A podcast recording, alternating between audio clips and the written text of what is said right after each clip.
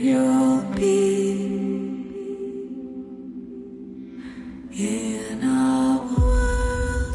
Hello，大家好，我是安雅。今天跟大家呢聊一聊我在缅甸坐火车的一段经历。坐过很多国家的火车，颇为难忘的一次就是在缅甸蒲甘到首都仰光这一段火车。这段火车呀，将近二十个小时，中途没有一次机会可以下车，倒是留给了我充足的时间观察和发呆。之所以印象深刻呢，就有几点，其中一点呢就是外国人专属的包厢。虽然不知道缅甸本国人买火车票要多少钱，但是卖给外国人的火车票肯定是更贵的，因为在票面上写着 “foreigner price”。那外国人的票呢，都是集中在卧铺。虽然说是卧铺，但是也有点一言难尽呢。空间大，足够活动，一点都不拥挤，这算是唯一的优点。每一个包厢里头都有上下铺，下铺是八个座位，两两相对。这些座位是可以自己手动拼成床的，可以拼成四个展铺。也就是说，一个包间里最多可以睡六个人，下面四个人，上面两个人。但是因为游客少。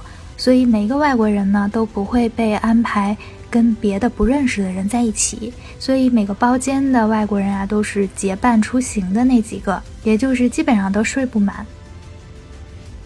车顶的电扇上有铁道的那个标志，特别有年代感，但是座位上土和堆积已久的絮状物，让我一进去就有了淡淡的忧伤。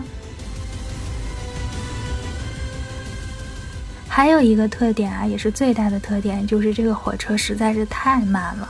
当火车慢悠悠的启动后呢，曾经在上学时坐过能开窗的绿皮火车的我，又被刷新了火车行驶速度的下限。路边所有的风景，比如香蕉林、山区、沙地、村庄，就像一帧一帧的慢速电影，慢慢的从眼前划过。时不常的，路边就出现一些小孩子，他们就对着火车的方向看。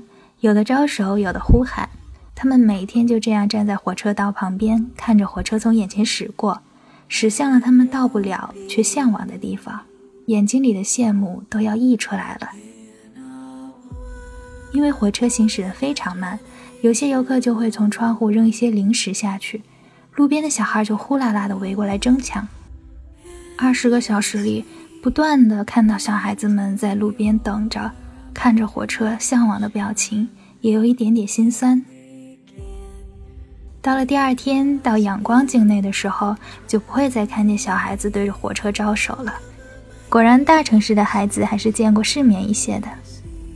这些铁道旁边没有任何的隔离措施，摆摊的成年人，还有游玩的孩子们，过马路的人就全都挤在火车道旁边，列车贴着他们的身体驶过，但是他们丝毫不觉得危险。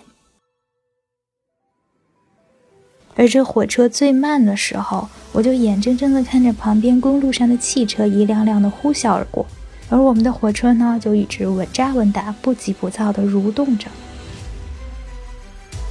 我后来照了一些小视频发给我的朋友和同事看，他们说：“就这样的速度，还好意思说自己是火车呀？”那我拍的缅甸火车的小视频还有照片呢，欢迎到我的微信公众号“严肃的扯”上面查看。在微信搜索“严肃的扯”就可以找到我了，上面还有我其他地方的旅行攻略、故事，还有照片。那除了慢，还有一个特点啊，就是晃。缅甸火车左右摆动的幅度真的是堪称一绝。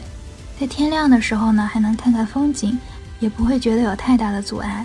但到了晚上，夜景肯定是没有什么了，我就爬到上铺去睡觉，但是就越来越觉得。晃的都快要脱轨了，我在上面躺着都感觉要吐出来了。于是我就迷迷糊糊地爬到下铺，晃悠的程度呢稍微小了那么一点点，但是依然跟坐船一样。我满脑子都在想着，这不是要脱轨了吧？那我就要横尸野外了。然后一宿迷迷糊糊的不敢睡。包间里本来是有厕所的，但是你不要期待可以踏踏实实的洗漱，因为根本就站不稳，刷个牙呢都能吐自己一身的水。而且我们那个包间里的厕所的水管一直在漏水，就小喷泉一样噼里啪啦的蹦跶着。这几个小时的火车行程也真是帮我练就了一身平衡的好本事。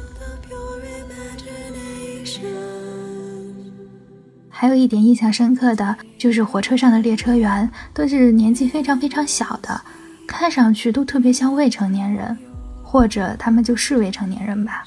在上车前呢，他们会专门来向外国人推销他们的早餐、午餐还有晚餐，穿着制服，特别像童子军。